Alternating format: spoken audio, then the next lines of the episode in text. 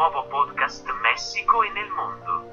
Un podcast per parlare, tra le altre cose, degli eventi, delle feste e delle personalità che il Messico e il mondo condividono.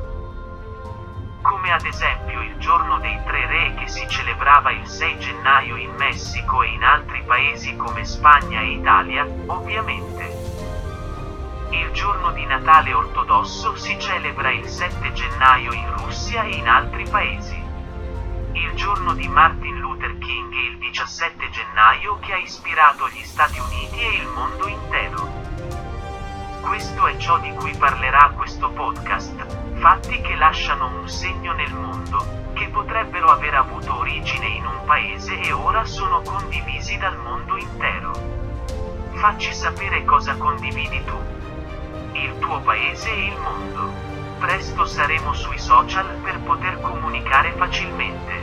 Grazie per aver ascoltato il nostro podcast e speriamo di vederti nella prossima edizione.